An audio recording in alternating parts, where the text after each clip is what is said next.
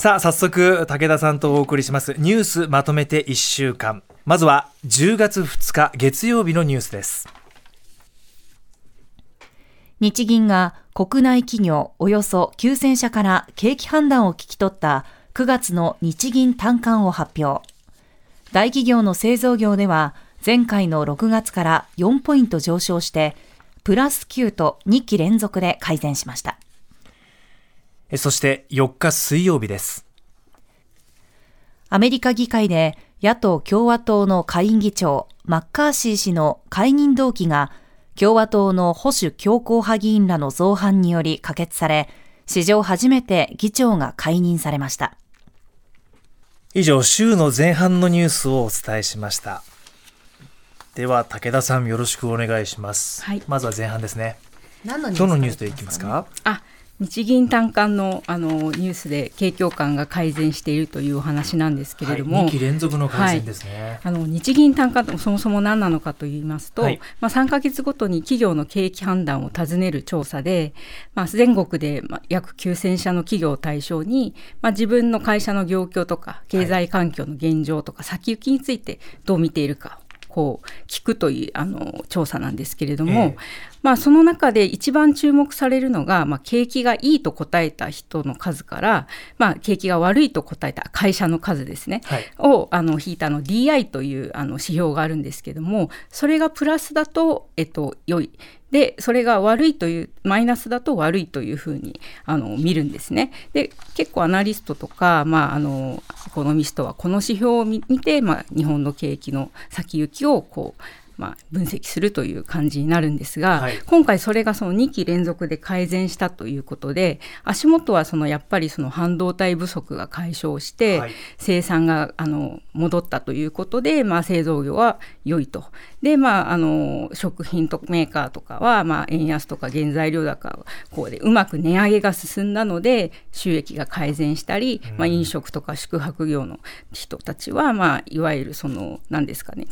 観光客のあのがまた戻ってきたりとか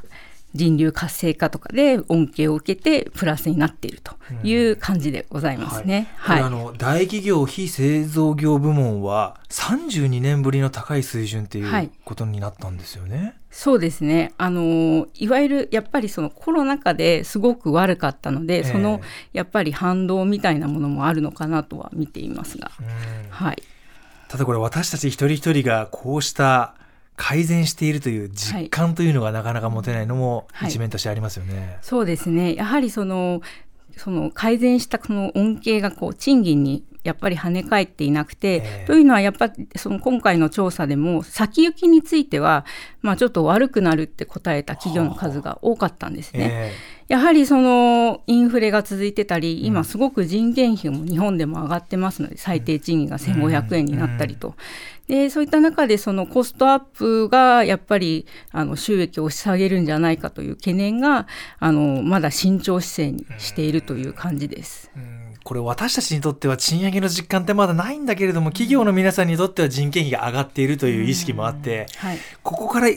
いい循環が生まれるにはどうどうすればいいのかっていうところですよね。そうですね、まあ、これはよくね賃上げが先かっていうその消費が先かって鶏と卵の問題にもよく言われるんですけれども、やはりや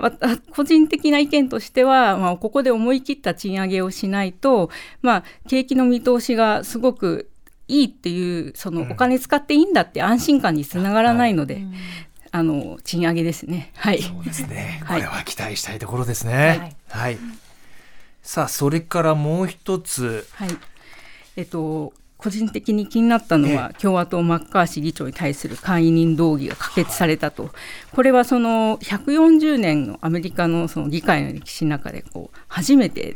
のことで、なぜこんなことが起こってしまったかというと、まあ、今回その毎年この時期にアメリカの新年度の予算案の協議が行われるんですが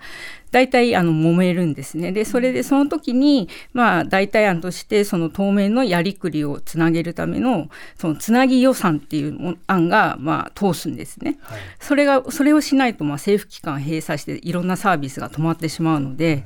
まあ、それをやるんですがマッカーシー氏は今回その混乱回避のためにあの自分が所属している共和党以外にもその民主党と協力して、まあ、票を集めて可決にこぎつけたっていうことをしたんですが、はい、まあ、それに対してそのなんですかね、まあ、共和党内でのいわゆる保守強硬派というあのところが、まあ、あの解任動議を提出してしまったという感じですね。うん、というのはそのやっぱりマッカーシー氏今年1月その議長に選出された際にその時も票が集まらなくて、うん、その時はその保守強硬派の、まあ、支持を取り付けようとあの協力をその時はしたんですがそのその時の条件としてその民主党とやっぱ今後あの議長に選出した時に協力をしないっていうことを条件に、うん、あの保守派の協力を取り付けて、はい、でもし協力したら、まあ、解任させるぞと。でその解任のルールも変えてしまったんですね。うん、今までは共和党全体がまとまらないと解任とって出せなかったんですけれども、うん、それをやっぱり一人でも出せるようにしてしまったっていうふうにルールを変えてしまったんですね。なので、まあ、あっさりやられてしまったと、まあ、自分が巻いてしまった種に対する、はい、1月の段階で議長の席を守るためにルールを変えて、なんとかつないでみたものの、それが結果今、まあ、あだになったというか。はい、はい、そうですね。ということですね。強硬派の後ろには、まあ、トランプ元大統領もあのいてなかなかその共和党内でのその保守派の存在感がこうなんていうの増えていると。で、それが結構いろんな混乱を今生んでいて、アメリカの来年の大統領選でも波乱があるんじゃないかなと思ってます。なるほど。まだまだ混迷深まっている状況なんですね。はい。はい、ここまで今週前半のニュースをお伝えしました。そして今週もこの他に様々なニュースがありましたが、えー、例えば火曜日ですが、ね、総務省がプラチナバンドと呼ばれる屋内でもつながりやすい携帯電話の周波数帯のうち一部の割り当てに向けて事業者からの申請を受け付けた結果楽天モバイルから申請があったと発表がありました武田さん。はいえっと、楽天モバイルは、まあ、20年にあの今まで KDDI、au、ドコモのその3社のはい、あの携帯でだけだった携帯電話事業にまあ参入したんですけれども、はい、まあ、それによってその価格競争があの起きて消費者にあの恩恵が受けるんじゃないかなというふうに思われたんですが、まあ、なかなかそのやっぱり携帯電話って設備投資も必要ですしあのなかなかシェアをこう取れない状況が続いていたんですね。はい、で取れない要因の一つがやっぱり消費者からこう楽天ってつながりにくいよねっていうふうに思われてしまっていると。でそれをやっぱりあの打破する手段としてこう期待されていたのが、まあ、地下とか、まあ、屋内とかでこうつながりやすいそのプラチナバンドっていう周波数帯で、あのこれはやはり他の、まあ、3社は持っているんですけども、そこ持ってるものを再配分するとなるとまたなんか新たにこう設備投資が必要だし、はい、あんまり上げたくないしみたいな感じでこうなかなかこう協議が難航してたんですね。でこれで今回でもそれだとその新規参入とか競争が起こりづらくなるんじゃないかなというふうに思った政府があの今まで使ってなかったプラチナバンドっていうのが、まあ、中央派デジタル放送の周波数帯の近くにあって、うんはい、まあ、そこをあの楽天に割り当てるっていうことを決めて、まあ、ようやくプラチナバンドを楽天はゲットできたという感じになりますね。うん、はい。実際に今後、はい、我々ユーザーにどういう効果と、まあ、課題などをもたらすのか。そうですね。楽天がそのプラチナバンドをこう得られたことでいわゆるそのサービスの改善がこう期待できると思うんですけどもやっぱりまだその投資する必要があるんですね、プラチナバンドを使えるようにするっていう。でそこがやっぱりまだ大変なのと、まあ、収益化黒字化するには、まあ、足元の楽天モバイル赤字なんですけども結構時間もまだかかるんじゃないかなと見ています。うん、そうですか、はい、今後注目ですね。そしてもう一つ、木曜日には、アメリカの医療業界では過去最大の7万5千人によるストライキが始まりました。でこのストに入った医療グループ大手の労働組合は、病院の前で医療従事者らが賃上げや人員の補充などを求めて声を上げていたと、こんなニュースも入ってきましたが。そうですね。アメリカ今すごくあの激しいインフレが続いておりまして、はい、多分ご存知だと思うんですけれども。激しすぎますね、はい、はい、なんかね牛乳とかいろいろスーパーで3品目買ったらなんか700円とか1000円近くするっていう3品目だけですよ、スーパーで。いや日本だと考えられないんですが。そ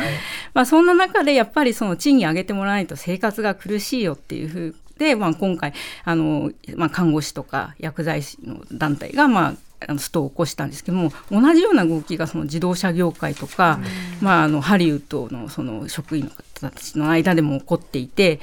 あの、まあ、みんな生活が苦しいんだっていうことが分かったんですけど、うん、足元のアメリカのインフレっていうのはなかなか収まらず昨晩発表された雇用統計でも、まあ、アメリカの、ね、就業者数がその33万人増と。はい。で市場予想は17万人でしたから、すごく倍近くて大きく外したんですけれども、だからやっぱりインフレはまだまだ続いているんですね。それが結構その社会の不安定要因とかになって、まあ、ちょっとそこが心配だなという感じはします。はい。まだまだこれからも武田さん、このアメリカのインフレをどう抑えるかのお話、詳しくお伺いしたいので、引き続きよろしくお願いします。はい、はい、ありがとうございます。えー、ここまで今週1週間のニュースをまとめてお伝えしました。まとめて土曜日